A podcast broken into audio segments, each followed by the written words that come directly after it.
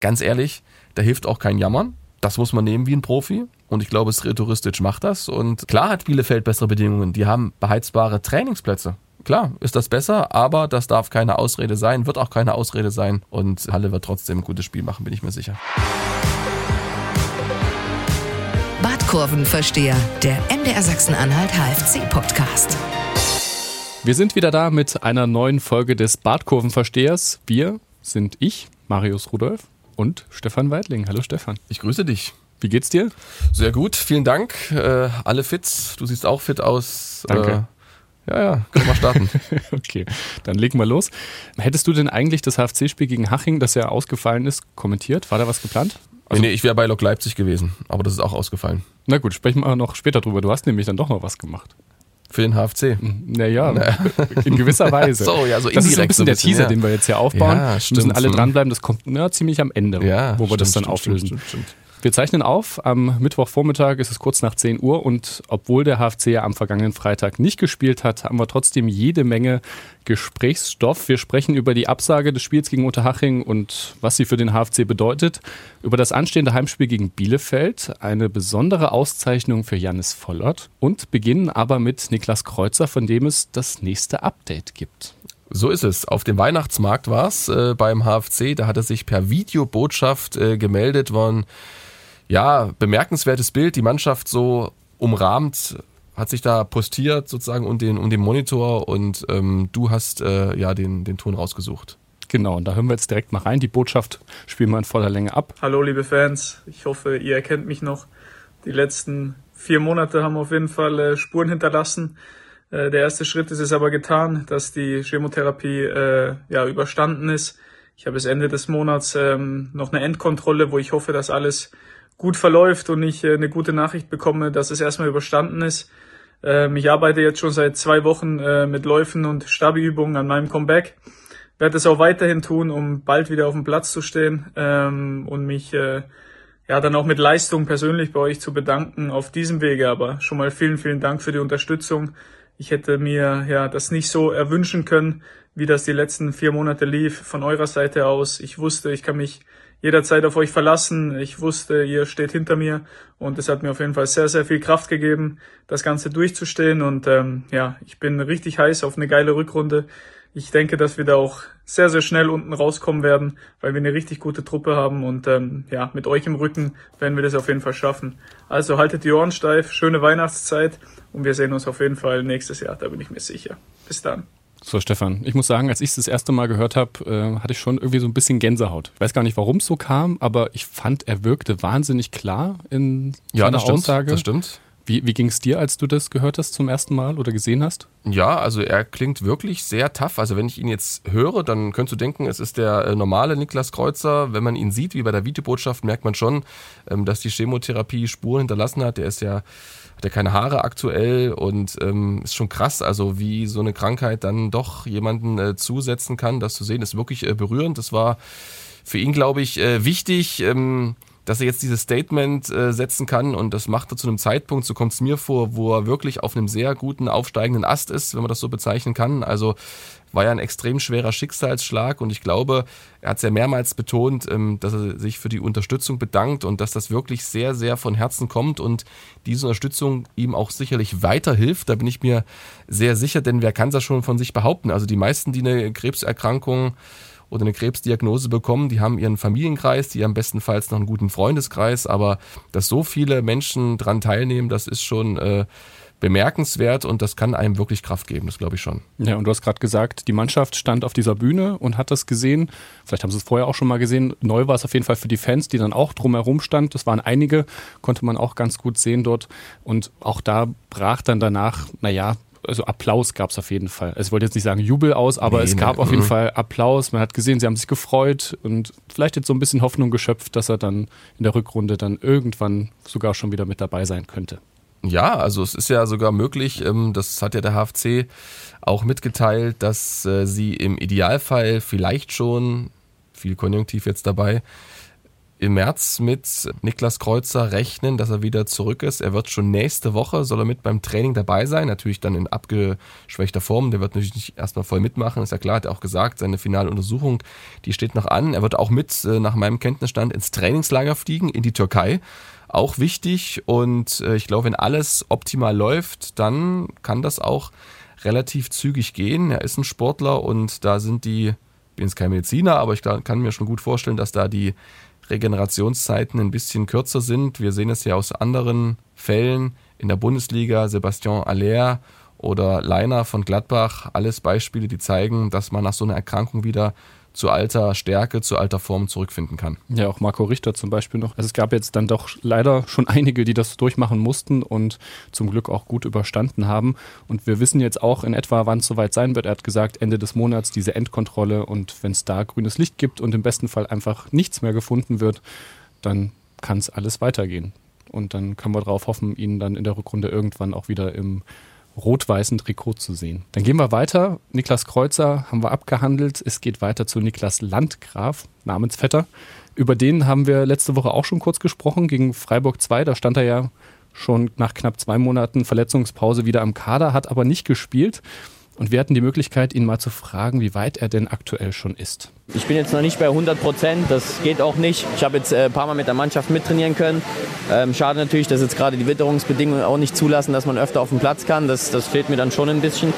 Aber ja, an sich keine Schmerzen mehr. Ich fühle mich gut. Also ja, ich bin guter Dinge, dass es dann bald wieder äh, bei 100 Prozent ist. Also im besten Fall in der Rückrunde beide Vizekapitäne wieder mit an Bord, die aktuell fehlen. Das ist äh, wahrscheinlich, zumindest bei Niklas Landgraf wird es relativ schnell gehen. Könnte mir auch vorstellen, dass der schon gegen Bielefeld sein äh, Comeback feiern könnte. Lofolomo ist ja noch äh, rot gesperrt. Stimmt. Und was mich so ein bisschen äh, beschäftigt und was auch gut ist, dass Niklas Landgraf zurückkommt, es sieht ja auch bei Marvin Ajani nicht so schlecht aus. Den habe ich ja auch schon äh, gesehen im Lauftraining. Der mhm. wird auch irgendwann zurückkommen. Und dann wird es sehr interessant sein, wie es der HFC schafft, wie es die Mannschaft schafft, insgesamt diesen großen Kader, das mhm. sind dann 28 Spieler, inklusive Niklas Kreuzer, die dann wieder mit dabei sind, vorausgesetzt es verletzt sich keiner, das auch zu moderieren. Und da ist es auch eine Aufgabe der Vizekapitän, das hast du angesprochen, also Kreuzer, Landgraf und natürlich auch von Kapitän Jonas Niedfeld, da zu gucken, dass die Stimmung intakt bleibt, weil das wird nicht leicht werden. Also alle mitzunehmen, es wird immer Enttäuschte geben bei 28 Mann im Kader. Da schafft es logischerweise nicht jeder mit in den Bus oder auf die Bank, geschweige denn aufs Spielfeld. Und das wird sehr interessant sein, zumal ja man noch nicht ganz äh, genau weiß, verlässt jemand äh, im Sommer, äh, Quatsch, im Winter den Verein oder gibt es sogar noch Neuverpflichtungen? Da werden die nächsten Spiele sehr entscheidend sein, ob man sich da vielleicht nochmal verstärkt, weil wir haben müssen wir jetzt nicht groß aufmachen, die Thematik, können wir vor Weihnachten machen, aber man ist schon klar zu sehen, also wenn das jetzt mit Niedfeld im Sturm funktioniert, dann kann das schon so ein Punkt sein, wo man sagt, okay, man verzichtet auf einen weiteren Stürmer. Ist eh schwierig, weil man ja schon vier etatmäßige ja. hat in der Spitze. Andererseits, wenn das defensiv so weitergeht mit den vielen Gegentoren, gegen Freiburg war es ja besser, müssen wir mal das Positive herausstellen, dann könnte ich mir auch gut vorstellen, dass da auch nochmal gehandelt wird. Es bleibt auf jeden Fall spannend. Ich kann mir ehrlich gesagt gerade nicht vorstellen, dass jemand kommt, ohne dass jemand geht. Also dafür haben wir gerade schon gesagt, ist der Kader eigentlich zu groß. Beim HFC ist alles möglich, Marius. okay, dann schauen wir mal. vielleicht moderieren die auch mit 35 Leuten, vielleicht sind sie alle glücklich, man weiß es ja nicht. Okay, Kann das, alles sein. Das, das Thema Geld spielt dabei eine Rolle, da kommen wir auch gleich noch zu. Da können wir mal schauen, äh, wie die Finanzen des HFC so aussehen. Also oh, gut, wir haben jetzt... Du hast den Finanzbericht hier vor dir, stimmt. den den habe ich nicht, aber ich habe so ein bisschen was gehört und ah. von daher haben wir so ein paar kleine Mini-Informationen. Also es ist ein bisschen frisches Geld gekommen, das kann ich schon, schon ein bisschen teasern, aber es ist auch Geld draufgegangen, nämlich wegen Unterhaching. Das Spiel unter Haching konnte nicht stattfinden. Du hast es bezeichnet als Klassenfahrt. Na, ich nicht. Ich hatte ihn nur gefragt, äh, den Kollegen Vollert, ob er das Ganze als Klassenfahrt bezeichnen würde. Und er hat gesagt, auf keinen Fall Klassenfahrt. Also aufpassen, Marius. Hier, du verdrehst hier die Worte fast schon, weißt du? Nein, nein, Okay, du hast nach der Klassenfahrt äh, gefragt. Genau. Ich wollte diese, dich ein bisschen provozieren. Diese vermeintliche mhm. Klassenfahrt musste ja. abgebrochen werden. Wir alle wissen, ähm, das mhm. Spiel des HFC gegen Unterhaching am vergangenen Freitag konnte nicht stattfinden. Richtige Entscheidung, oder? Wegen der Witterungsbedingungen. Also wenn man das Duell als Fußballspiel ähm, austragen wollte, dann ist es eine richtige Entscheidung. Wenn es eine Schneeballschlacht werden sollte, dann hätte man es nicht absagen müssen, weil die Bilder waren wirklich beeindruckend und man hat ja gesehen, äh, dass selbst die großen Bayern ihr Spiel gegen Union Berlin absagen mussten und die haben wirklich alles versucht. Also da waren früh um neun etliche Arbeiter auf dem Dach der Allianz Arena haben äh, versucht, den Schnee runterzuschieben, haben alles versucht, um das Spiel irgendwie möglich zu machen. Da geht es ja um richtig viel Geld. Also ja. wenn wir über Geld reden, da geht es um, weiß ich nicht, aber es geht schon in den, den garantiert in den sechsstelligen Bereich, weil natürlich diese ganze Ü-Wagen-Technik, die muss wieder neu kommen, etc., Ausfallhonorare, alles pipapo. Aber ja, kannst du nicht spielen. Also gab es keinen, der dafür gestimmt hätte. Ristic und einige Spieler haben gesagt, sie hätten wirklich gerne gespielt, aber die Bedingungen haben es einfach nicht zugelassen. Und das hat Sportdirektor Thomas Sobotzig auch nochmal ganz eindrücklich beschrieben. Wir hören mal rein. Mir war das schon klar, dass dann mittags äh, unsere Mannschaft am Donnerstag um 12 Uhr, glaube ich, versucht zu trainieren auf dem Kunstrasen der Sportschule Oberhaing und äh, dann musste nach, glaube nach 20 Minuten abgebrochen werden, weil so viel Schnee äh, massiv runterkam, dass das einfach nicht mehr möglich war, äh, ja, unfallfrei da irgendwie eine Trainingseinheit stattfinden zu lassen. Und spätestens dann, als zwei Stunden später dann die Wetterprognose des äh, Flughafens München kam, die klar gesagt haben, es geht sieben, acht Stunden so weiter. Und am nächsten Tag Blitzeis, Schneeregen und ab 17, 18 Uhr, also quasi kurz vor dem Spiel, definitiv nochmal richtige Schneewalze dann war es mir eigentlich klar, dass das nicht möglich ist, äh, das Spiel stattfinden zu lassen. Ja. Also Thomas Sobotzig, sorry, dass ich ins Wort falle, aber schon ähm, beeindruckend, holt sich die Infos vom Flughafen München, vom Wetterdienst, ja, also besser geht's ja gar nicht und ähm, erklärt das wie so ein äh, Wetterexperte. Ja, ne, und daran hört man aber auch, also selbst wenn eine Rasenheizung oder Leute, die da schippen, das geschafft hätten, es wäre natürlich trotzdem für die Fans die Anreisen einfach nicht sicher gewesen. Ja, die ganzen Zufahrtswege, die waren nicht frei und auch die Tribünen sind ja nicht alle überdacht, da ist ein Haufen Schnee gewesen. Ich muss aber nochmal eins kurz einschieben, die ganzen schönen Töne, die wir hier hören, ähm, die haben wir auch den Kollegen Fabian Brenner und Robert Paul Blömecke zu verdanken. Nicht, dass alle denken hier, der Weitling und der Rudolf, die waren auf dem Weihnachtsmarkt. Nee, das waren wir nicht, weil wir gearbeitet haben, kommen wir gleich dazu, sondern es waren die beiden Kollegen. Nochmal danke und äh, deshalb können wir das hier auch nochmal trotz Spielabsage so schön aufleben lassen. Ja, und es kommen noch einige mehr. Wir haben ein bisschen was vorbereitet. Wenn wir mal die Verletzungsgefahr für die Spieler streichen und auch natürlich für die Fans, die da anreisen, hättest du gerne mal wieder so ein Schneespiel gesehen. Ich kann mich gar nicht dran erinnern. Also so mit rotem Ball und ja, allem, ja, was dazugehört. Also das hätte sicherlich Unterhaltungswert, ähm, ist aber natürlich kein planbarer Fußball, ist ja schon so schwer zu planen, aber auf Schnee hätte es wirklich äh, Wille und Leidenschaft gebraucht, sich da reinzuschmeißen. Ne? Aber es wäre auf jeden Fall mal interessant zu sehen gewesen. Klar, warum eigentlich nicht? Ja, nun gab es das Spiel also nicht. Heißt, ich habe es schon angesprochen vorhin, der HFC bleibt auf den Kosten für die Anreise sitzen, Unterkunft und Co. auch zum Ärger von Sportdirektor Thomas Sobotzig. Das ist schon äh, 10.000, 12.000 Euro, die da extra letztendlich äh, bis jetzt aufgelaufen sind. Wir müssen ja noch mal runter irgendwann. Äh, das ist schon wirklich äh, massiv. Das stimmt auf jeden Fall, aber ich glaube, man hat sich so geeinigt mit der Sportschule Oberhaching.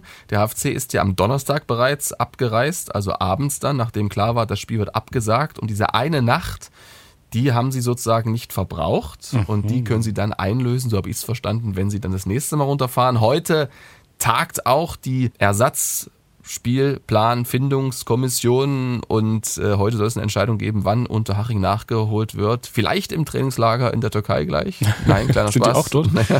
Nein, ähm, es wird auf jeden Fall im nächsten Jahr sein. Okay, im besten Fall dann im Frühling, wenn kein Schnee mehr liegt oder mal ja, schauen, wann es so ist. Warten Sie nicht. Ich dachte, ja. ich dachte noch, also gut, wir spekulieren hier jetzt ganz wild, aber ich dachte, die Saison geht ja Ende Januar los. Ob man es vielleicht sogar Mitte ein bisschen Januar. früher macht?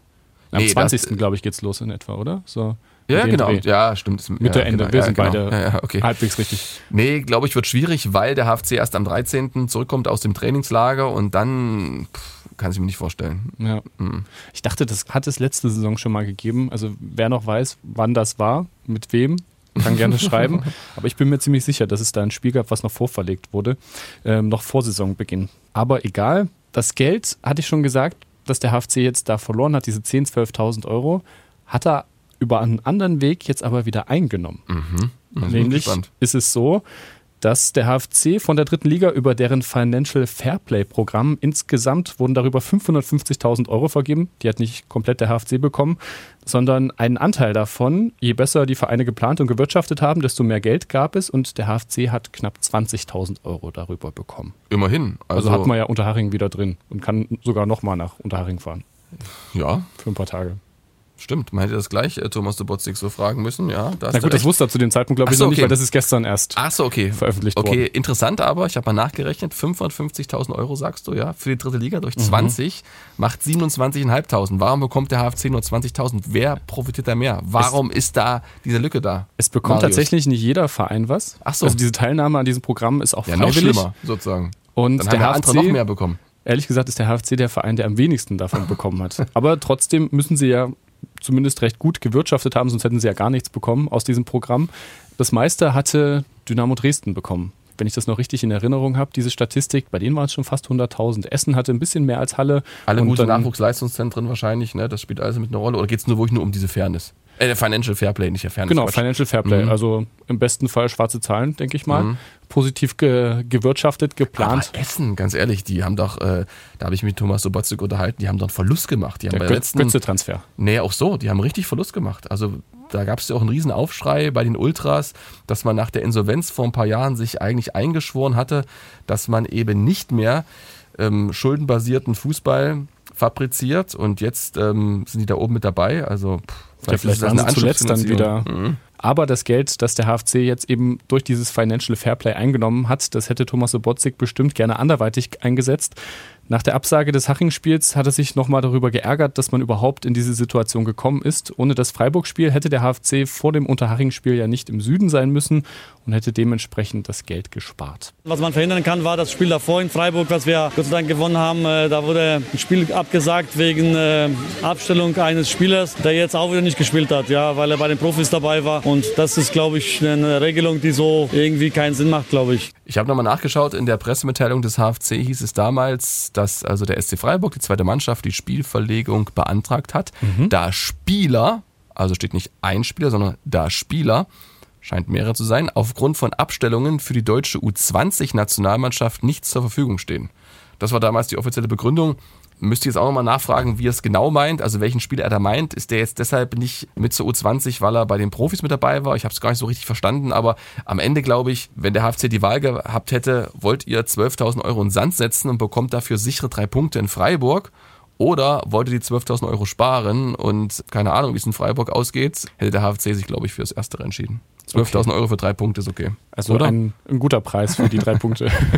Jetzt mal ein bisschen überspitzt. Hm. Nee, aber ich, ich gehe davon aus, also bei dem eigentlichen Termin war der Spieler bei der Nationalmannschaft, U-Nationalmannschaft, konnte deshalb nicht dabei sein oder vielleicht mehrere Spieler, deshalb quasi Schwächung Hm. des Genau, SC Freiburg. Genau, richtig. Und dieses Mal war er dann verfügbar, hat aber nicht gespielt, weil er bei den Profis war. Aber die haben ja unter der Woche gespielt. Warum sollte er bei den Profis gewesen sein? Gut, Freiburg hat dann zwei Tage später, glaube ich, Europa League gespielt. Kann sein, dass die dann schon Also, unterwegs sind. Oder äh. ja, wir müssen uns, glaube ich, nicht drüber streiten, wenn ein Spieler fehlt. Na gut, wenn Dominik Baumann beim HFC fehlen würde, hm, würde ich, Spielverlegung. würde ich gleich auch die Spielverlegung beantragen.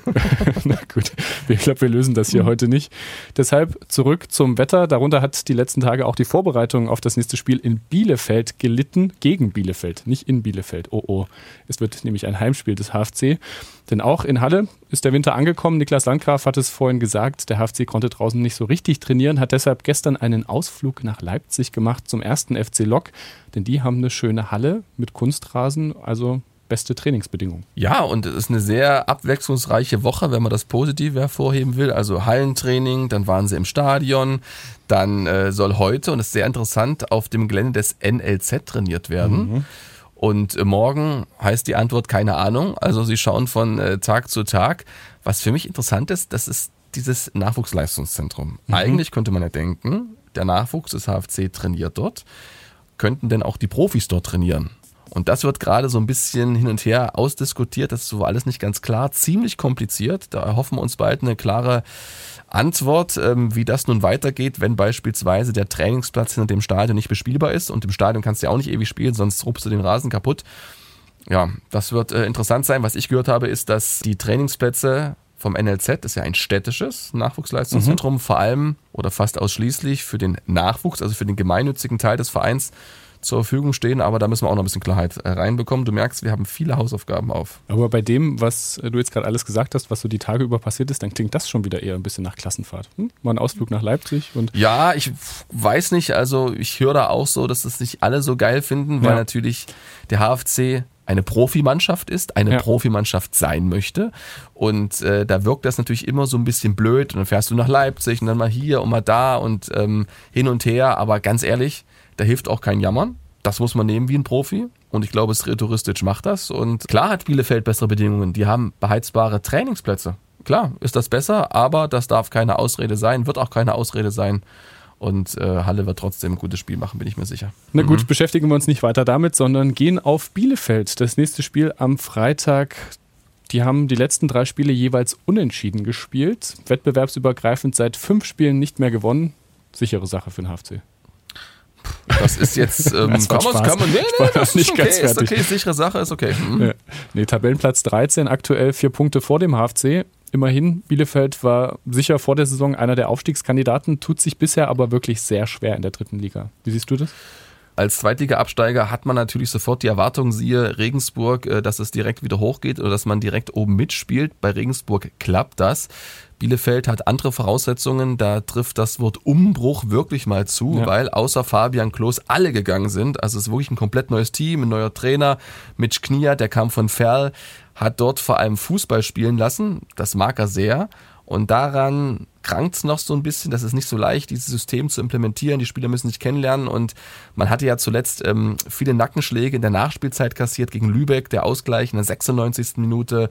Davor dann beim Auswärtsspiel in Essen das Gegentor, was zur Niederlage geführt hat, auch in der Nachspielzeit. Also da lief viel gegen Bielefeld. Trotzdem ist das für für mich eine Mannschaft, die immer noch oben angreifen kann. Siehe Osnabrück letzte Saison, die waren zur Halbserie abgeschrieben und sind danach aufgestiegen.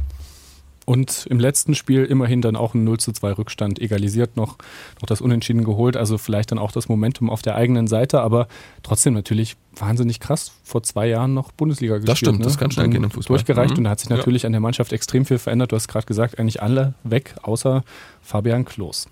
Und Stefan, wir haben am Anfang so einen kleinen Teaser gemacht, haben gesagt, du warst quasi für den HFC im Einsatz, obwohl du für den MDR gearbeitet hast. Du warst letzte Woche mehr oder weniger als Scout unterwegs, hast das Spiel von Bielefeld gegen Aue kommentiert und was ist denn dir dabei aufgefallen, was jetzt natürlich Bielefeld betrifft? Sie haben eine sehr hohe individuelle Qualität. Also gerade Schipnowski, Mitsuta, Biancardi, das sind drei Offensivkräfte. Mitsuta wieder ein Tor gemacht, extrem dribbelstark, der liebt das Eins gegen Eins. Und was wirklich auffallend ist, Flanken. Können sie richtig gut. Sind das Team mit den meisten Toren nach Flanken schon ähm, neunmal getroffen nach einer Flanke auch wieder gegen Aue, obwohl da Pavel Dotschew klar gesagt hat, wir müssen diese Flanken verteidigen. Da kam die Flanke von Mitsuta und dann Schipnowski, diesmal der Abnehmer. Aber natürlich dreht sich alles um Fabian Klos, weil er ist so der Hauptabnehmer der Flanken. Nicht unbedingt immer der, der dann aufs Tor köpft, sondern auch der, der mal ablegt, hat er gegen Lübeck gemacht mit zwei Vorlagen und was wirklich auffallend ist, er schafft Platz für seine Mitspieler. Also es ist ganz wichtig, dass der HFC die Räume um Fabian Klos so besetzt, so ein Positionsspiel aufzieht, dass sie den zweiten Ball bekommen. Ne? Weil Klos einer ist, der legt ab oder wenn das Kopfballduell verliert, musst du da sein und ähm, das hat Aue nicht immer ge geschafft und gerade beim 2-2 macht Klos extrem clever, lässt sich aus dem Strafraum rausfallen, bringt eine Flanke rein eine kleine Verlagerung auf links, stürmt dann selber mit rein in den Strafraum, verwirrt alle so ein bisschen, dann ist Mitsuta da und macht das Tor. Also das ist nicht unbedingt, unbedingt immer der Zielspieler, weißt du, weil er einfach ähm, durch seine Präsenz, durch seine Körperlichkeit, durch seine Kopfballstärke auch so viel ja, Aufmerksamkeit auf sich zieht, dass es wirklich ähm, höchste Konzentration braucht. Also das ist schon, und was auch auffällig ist, ähm, die sind alle irgendwie abschlussstark. Also Bielefeld hat die meisten unterschiedlichen Torschützen, 14 insgesamt, also da ist jeder für ein Tor gut. Vor allem Fabian Klos aktuell. Sechs Tore, vier Vorlagen schon in dieser Saison gesammelt, obwohl er ja auch schon stolze 36 Jahre alt ist. Wie wichtig er ist, hast du gerade nochmal erklärt. Ein paar andere Namen hast du auch schon genannt. Ähm, auf wen gilt es zu achten? Klos, Mitsuta? Mitsuta Biancardi, ja, die Abwehr ist sehr interessant, ist sehr jung, zusammengesetzt aus Spielern von zweiten Mannschaften, also von Hannover, von äh, Hamburg, ähm, sind zwei Ossis in der Innenverteidigung, Leon Schneider, geboren in Eisenhüttenstadt. Mhm. und dann ein, die 19 ist großer, der ist äh, Dresdner, hat auch für Dynamo gespielt, sehr jung, aber machen das gut hinten.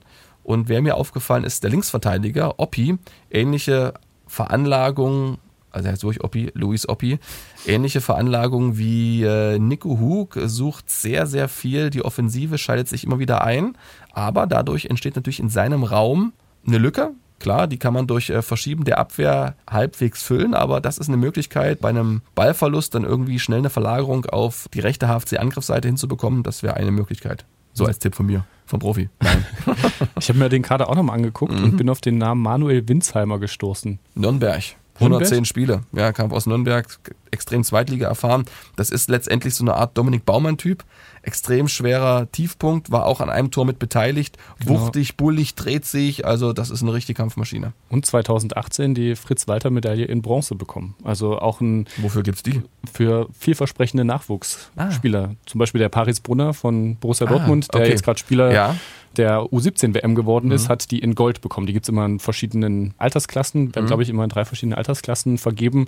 Unter anderem Goldmedaillenträger Mario Götze, ich glaube Toni Kroos auch. Also schon so ein paar, die es äh, dann am Ende geschafft haben. Aber es gibt auch ein paar, die diese Medaille bekommen haben und irgendwo in den unteren Ligen spielen. Also es heißt nicht immer was, aber da ist schon viel Potenzial da. Mal gucken, wie gut er es dann gegen den HFC abrufen kann. Ich habe mir den Direktvergleich auch mal angeschaut. Ach so, eine Sache noch, Ja. was mir auch aufgefallen ist, und zwar, äh, Auer hat viele Ecken kurz gespielt, war auch interessant Ja. und die waren alle gefährlich. Also HFC ist ja prädestiniert äh, gut bei Standards, also machen das richtig gut. Und bei so einer kurzen Ecke kannst du halt auch mal, gerade Bielefeld habe ich gesehen, ist auch mal schwer zu sehen auf dem Bielefeld, die machen viel Raumverteidigung, ähm, dann kannst du natürlich auch mal versuchen, wenn du die Ecke kurz spielst, denkst du als Zuschauer, na, was soll das eigentlich sein, was ist das für ein Quatsch, aber du hoffst natürlich, dass irgendein Verteidiger seine Zone verlässt und dadurch sich eine Lücke ergibt, wo du reinspielen kannst, braucht viel Präzision, aber das haben sie mit Geiret, mit Denis und jetzt auch mit Halimi, also das kann eine Möglichkeit sein, das sah immer gut aus von Auer, führte aber zu keinem Tor, aber trotzdem. Was mir auch noch eingefallen ist, Fabian Klos wollte, glaube ich, nach der Bundesliga-Saison eigentlich weg von Bielefeld. Er ist ja schon seit 2011, 2011 dort. da, ja, genau. Also ewige Zeiten und ja, auch Kapitän. Hatte aber eigentlich schon beschlossen, dass er geht. Dann hat er diese schwere Kopfverletzung gehabt, die er sich da noch in der Bundesliga zugezogen hat. Und dann ging es ja runter, dann ist er geblieben. Dann ging es nochmal runter, dann ist er ja nochmal geblieben. Mal gucken, ob wenn es nochmal runtergeht, bleibt er dann nochmal. Es geht nicht runter, kann ich mir nicht vorstellen. Wirklich, Nee, aber nicht es, es scheint so, als ob er Mhm. ähm, erst gehen möchte, wenn er das dort irgendwie alles in geordneten Kann Bahnen sein. hinterlassen hat. Gut, gehen wir auf den Direktvergleich. Ich hatte ihn gerade schon kurz angekündigt. Viermal gegeneinander gespielt, Bielefeld gegen den HFC, alle Spiele in der dritten Liga. Das letzte Duell ist ziemlich genau neun Jahre her, also wirklich eine ganz lange Zeit. Damals hat Bielefeld den HFC hier in Halle mit 3 zu 0 geschlagen. Doppeltorschütze, auch damals schon Fabian Klos. Hat sich nichts geändert. Der HFC damals unter anderem noch mit Engelhardt, Bertram, Gogia, Furoholm und mit Sven Köhler an der Seitenlinie. Ich habe mir extra nochmal die, die Aufstellungen angeguckt. Da ist viel Nostalgie dabei. Bilanz des HFC gegen Bielefeld insgesamt ein Sieg, ein Unentschieden und zwei Niederlagen. Das sagt uns wie immer Nichts. ganz genau. Aber es ist mal wieder ein Heimspiel für den HFC. Weißt du, wann der HFC das letzte Mal ein Heimspiel gewonnen hat? Ist noch nicht so lange her. Ähm, na, gegen Köln. Ganz genau, Viktoria Köln. Deine Also- Fangfragen hier. Ein Monat ist es her, aber Ja. man hat ja jetzt auch nicht jede Woche ein Heimspiel, 2 zu 1 damals. Wie geht's diesmal aus? Ach, meine Tipps hat schon mal einer gestimmt. Ich weiß gar nicht, ob das überprüft wird. Also ich sage, Halle gewinnt 3 zu 0. Das erste Mal zu 0. Das klappt. Mhm. Wer schießt die drei Tore? Dominik Baumann? Nein. Geiretz, Halimi und Tunay Denis. Okay. Das ist ja Wahnsinn, oder wenn das stimmt, das wäre Wahnsinn. Na, Wir, wir überprüfen es jetzt mal wirklich. Ich schreibe es mir mal auf. Und wie wär's, wie würdest du es finden, wenn Janis Vollert ein Tor schießt? Ins richtige Tor? Ach so, der Meister der Überleitungen. Ja, würde ich natürlich sehr gut finden. Hm. Die, die Gerd Delling Moderationsschule schlägt zu. Und zwar wurde Janis Vollert, darauf kommen wir jetzt noch zum Schluss, ausgezeichnet mit dem Kacktor des Monats Oktober. Wusste ich gar nicht, dass es das gibt. Weißt du, in welchem Zusammenhang das Ja, vergeben ich habe dann geschaut, sozusagen. Arndt Zeigler äh, macht das in seiner wunderbaren Welt des Fußballs, genau. Ganz genau. Arndt Zeigler hat auch einen sehr guten Fußball-Podcast. Kollege von uns, arbeitet für den WDR, ist auch in Bremen Stadionsprecher bei Werder Bremen und vergibt eben dieses Kacktor des Monats. Wir erinnern uns, der Ball gegen Ulm. Ulm, war es. Janis Vollert versucht noch mit zu verteidigen. Der Ball geht eigentlich an den Pfosten, prallt davon ab. Janis Vollert steht ein, zwei Meter daneben, kriegt den Ball an Oberschenkel oder ans Knie und von dort aus geht er ins Tor und er kann einfach nichts mehr machen, außer ja, dazustehen und dann, ich glaube, danach noch umzufallen. Letzte Woche hat Vollert die Trophäe bekommen für dieses Kacktor. Übrigens ein Klodeckel mit Kacktor-Logo. Jetzt habe ich es echt oft gesagt. Und dazu noch eine Ehrenurkunde. Und er hat natürlich auch dem Fabian, der unterwegs war auf dem Weihnachtsmarkt, dazu was gesagt. Wir hören mal rein. Ja, ist natürlich richtig geil, so einen Titel zu holen. Also freut mich auch für den Verein insgesamt. Also, kann man ja gleichstellen mit dem Ballon d'Or ungefähr. Äh, nein, ist ein bisschen unglücklich gelaufen, ähm, aber es passiert. Das hat man auch dann gesehen beim Daniel Heuer Fernandes zum Beispiel, beim Hamburger Derby. Ähm, ja, passieren solche Eigentore, aber ist natürlich eine witzige Anekdote. Ja, und was mir auffällt, ähm, wie schlagfertig und ironisch manchmal Fußballspieler sein können. Das hört man ganz selten in Interviews, aber man sieht, äh, es schlummert viel Potenzial beim HFC. Nicht immer trauen sie sich das zu zeigen. Ist schade eigentlich. Ja, war schön, ne? Hat er gut gemacht, fand ich auch. Die Ironie gut transportiert. Ähm, überreicht hatte den Preis übrigens bekommen von Jonas Niedfeld und Dominik Baumann. Die wussten schon vorher Bescheid, bevor Janis Vollert das wusste und haben ihn dann damit überrascht. Jetzt geht es noch darum, wo denn die Trophäe, also dieser Klodeckel mit mhm. diesem Logo hinkommt. Janis Vollert hat gesagt, er würde den schon ganz gerne in seine Wohnung hängen. Also so viel äh, Selbstironie hat er dann. Und das Problem ist allerdings, dass seine Freundin davon nicht so begeistert ist. Hat er auch verraten. Naja, wir gucken mal, ob es dann irgendwann mal in der Wohnung landet, vielleicht ja einfach auf dem Klo. Ja, ist ja Oder man nimmt den als Deckel, genau. ne, so als Ersatzdeckel, ja. wenn man einen braucht. Wo würdest du ihn hinhängen? In mein Jagdzimmer. wenn ich eins hätte, neben die Trophäen. Alles klar, Stefan. Damit bedanke ich mich bei dir für heute. Wir sind durch. Dann eine schöne Woche und bis bald, Marius. Ganz genau. Und für euch am Ende noch der Hinweis, wie immer, für alle, die es noch nicht getan haben, gerne diesen Podcast abonnieren bei Apple, bei Spotify, im Podcatcher eurer Wahl. Fast überall sind wir zu finden, genau wie auf unserer Homepage mdr.de im Sport. Und außerdem gibt es natürlich auch die Facebook-Gruppe, auch die heißt Bartkurvenversteher. Dort könnt ihr mit uns diskutieren über den HFC. Und damit möchte ich mich auch bei euch bedanken fürs Zuhören und bis zum nächsten Mal. Kurvenversteher, der MDR Sachsen-Anhalt HFC-Podcast.